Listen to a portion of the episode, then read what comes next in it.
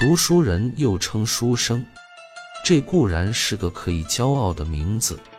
如说一介书生，书生本色都含有清高的意味。但是正因为清高和现实脱了节，所以书生也是嘲讽的对象。人们常说书呆子、迂夫子、腐儒学究等，都是嘲讽书生的。呆是不明利害。于是绕大弯儿，俯视顽固守旧，学究是指一孔之见。总之，都是知古不知今，知书不知人，时而不化的读死书或死读书。所以在现实生活里，老是吃亏、误事、闹笑话。总之，书生的被嘲笑是在他们对于书的过分的执着上。过分的执着书，书就成了画饼了。但是还有寒酸一个话语，也是形容书生的。寒是寒素，对高粱而言，是魏晋南北朝分别门第的用语。寒门或寒人，并不限于书生，武人也在里头。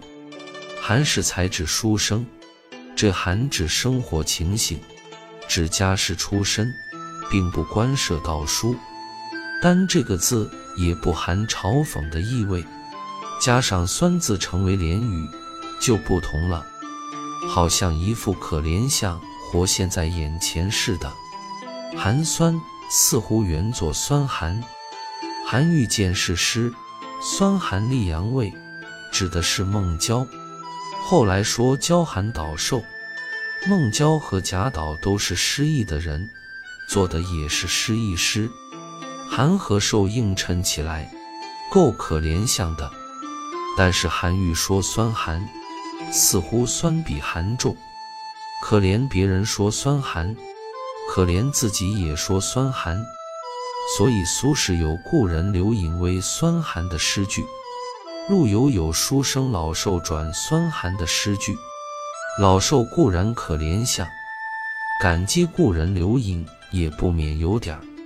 范成大说酸是书生气味，但是他要洗尽书生气味酸，那大概是所谓大丈夫不受人怜吧？为什么酸是书生气味呢？怎么样才是酸呢？画饼似乎还在书上。我想，这个“酸”原是指读书的声调说的。近以来的清谈很注重说话的声调和读书的声调，说话注重音调和词气，以朗畅为好；读书注重声调。从《世说新语文学篇》所记音中看的话可见，他说：“三日不读《道德经》，便觉舌本嫌强。”说到舌头，可见注重发音，注重发音，也就是注重声调。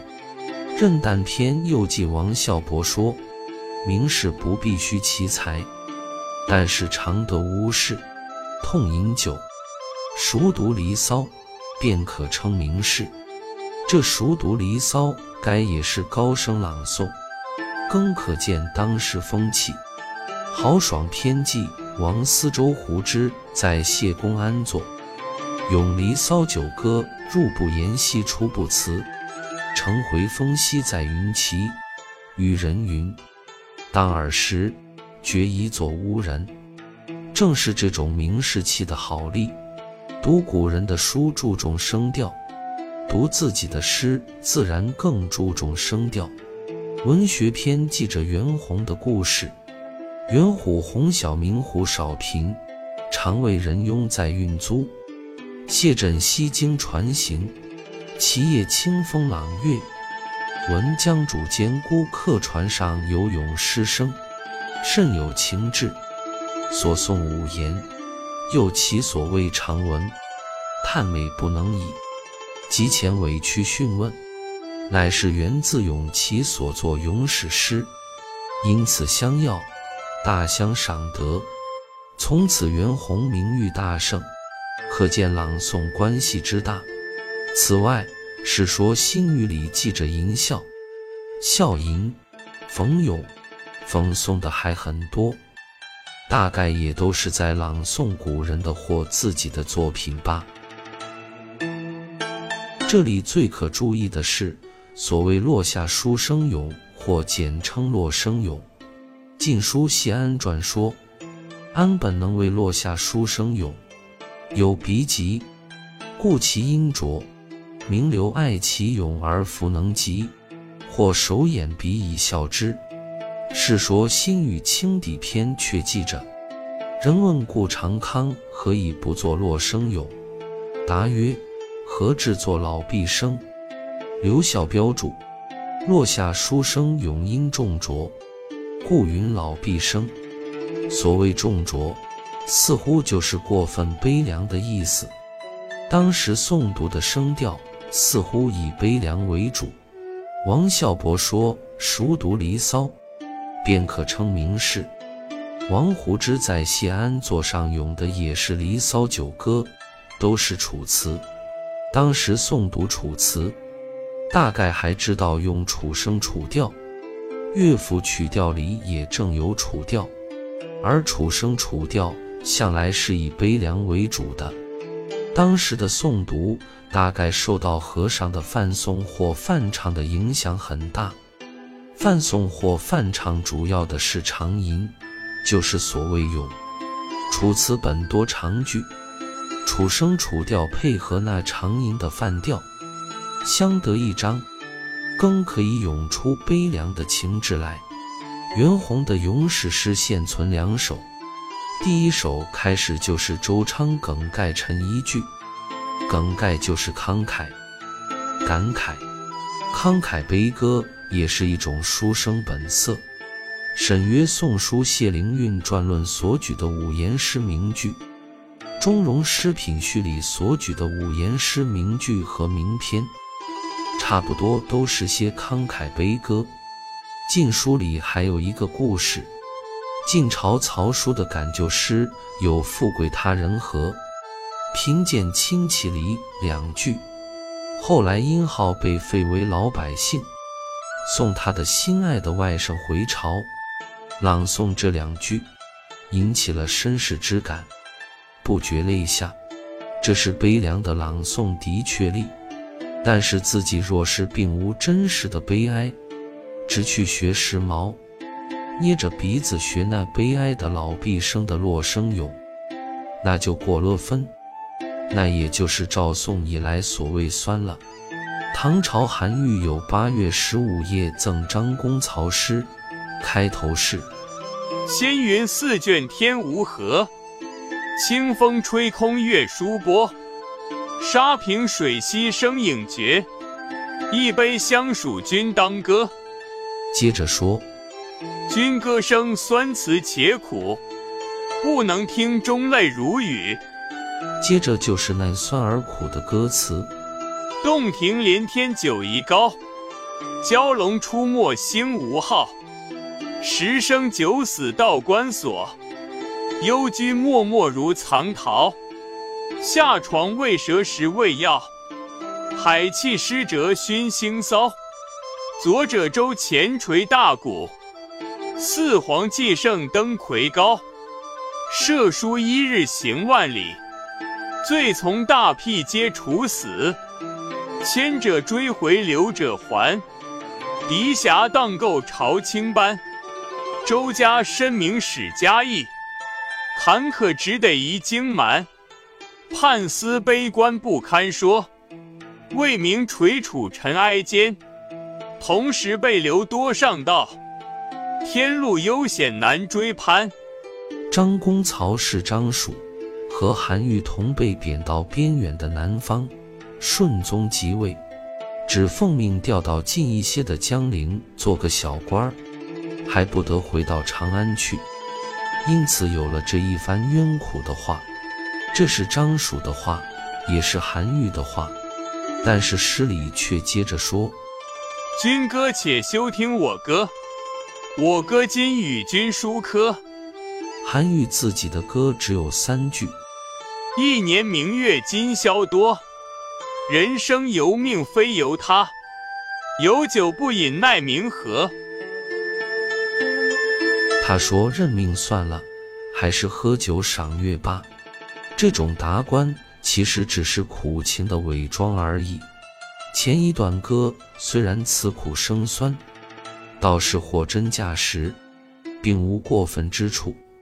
由那声酸之道，吟诗的确有一种悲凉的声调。而所谓歌，其实只是逢咏。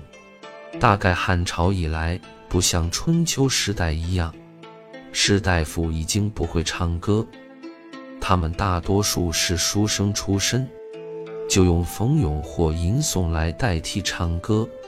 他们尤其是失意的书生的苦情，就发泄在这种吟诵或朗诵里。战国以来。唱歌似乎就以悲哀为主，这反映着动乱的时代。列子《汤问篇》记秦青府节悲歌，声震陵墓，向恶行去。又引秦青的话，说韩娥在齐国雍门地方慢声哀哭，一里老幼悲愁垂涕相对，三日不食。后来又慢声长歌，一里老幼。善乐舞，弗能自禁。这里说韩娥虽然能唱悲哀的歌，也能唱快乐的歌，但是和秦青自己独善悲歌的故事合看，就知道还是悲歌为主。再加上齐国齐梁的妻子哭倒了城的故事，就是现在还在流行的孟姜女哭倒长城的故事，悲歌更为动人。是显然的，书生吟诵，声酸词苦，正和悲歌一脉相传。但是生酸必须词苦，词苦又必须情苦。若是并无苦情，只有苦词，甚至连苦词也没有，只有那工人酸鼻的声调，那就过了分，不但不能动人，反要遭人嘲弄了。书生往往自命不凡，得意的自然有，却只是少数；失意的可太多了，所以总是叹老皆悲，长歌当哭，哭丧着脸，一副可怜相。朱子在《楚辞辩证》里说，汉人那些模仿的作品，诗意平缓，意不深切，如无所疾痛而强为呻吟者。无所疾痛而强为呻吟，就是所谓无病呻吟。后来的叹老皆悲，也正是无病呻吟。有病呻吟是紧张的，可以得人同情，甚至叫人酸鼻。无病呻吟，病是装的，假的；呻吟也是装的，假的。假装可以酸鼻的呻吟。酸而不苦，像是丑角扮戏，自然只能逗人笑了。苏东坡有赠诗僧道通的诗：“雄豪而妙，苦而愚。只有秦聪与秘书，雨带烟霞从古少。气寒疏损到公武。”查慎行注引叶梦得石林诗话说：“近世僧学诗者极多。”皆无超然自得之趣，往往多是模仿士大夫所残器，又自作一种体，格律九俗，谓之酸献气。自瞻常与人云：“颇解书损与否，唯无酸献气也。”闻者无不失笑。东坡说道：“通的诗没有书损气，也就没有酸献气。和尚修苦行。”吃素，没有油水，可能比书生更寒更瘦。一味反映这种生活的诗，好像酸了的菜馒头的馅儿，干酸，吃不得，闻也闻不得。东坡好像是说，苦不妨苦，只要苦而愚，有点油水，就不至于那么扑鼻酸了。这酸气的酸。还是从生酸来的，而所谓书生气味酸，该就是指的这种酸腺气。和尚虽苦，出家人原可超然自得，却要学吟诗，就染上书生的酸气了。书生失意的固然多，可是叹老皆悲的未必真的穷苦到他们嗟叹的那地步。道是常得无事，就是有闲，有闲就无聊，无聊就做成他们的无病呻吟了。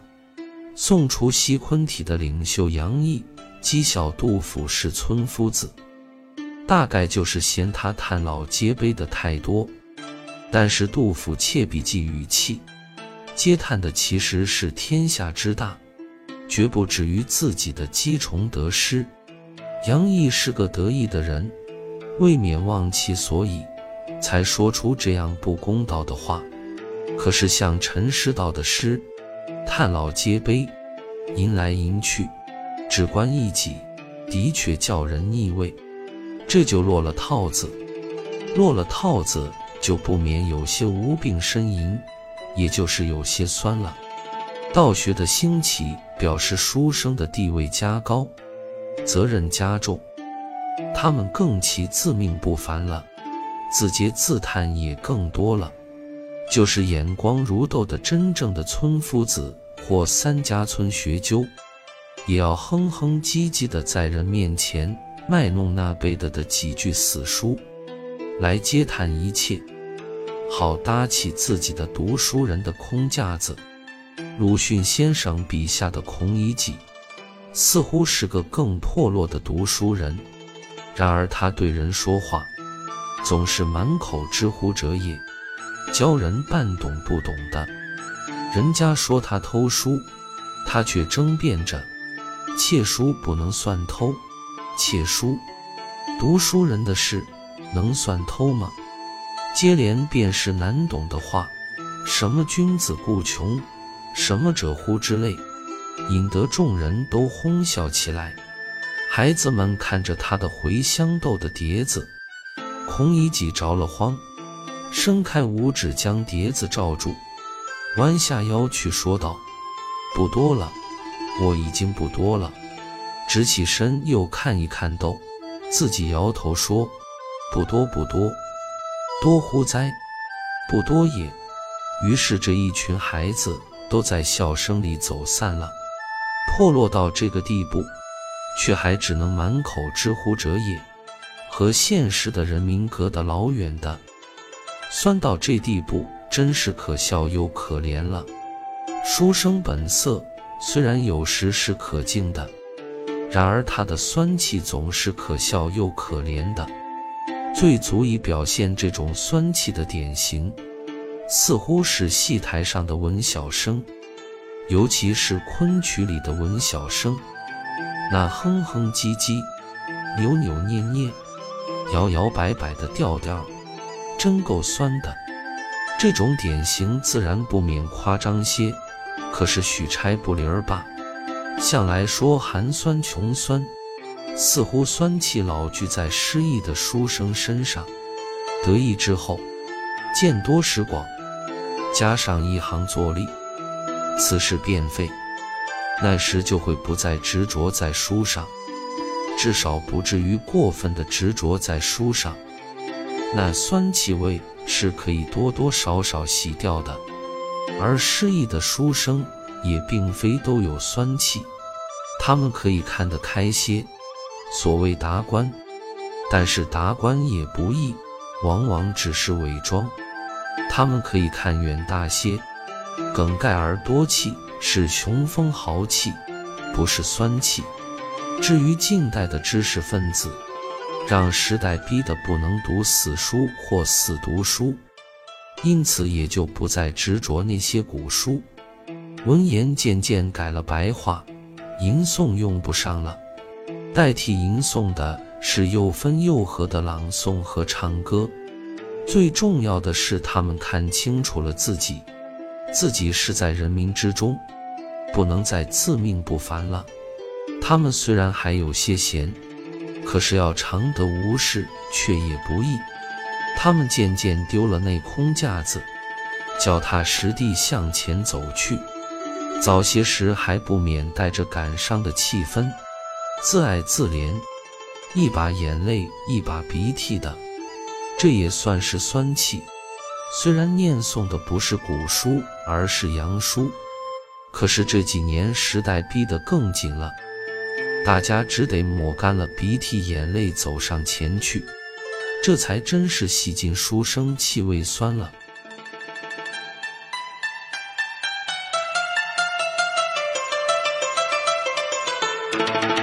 朱自清论书生的酸气分享完了，小伙伴们 get 到今日之精神食粮了吗？祝生活愉快！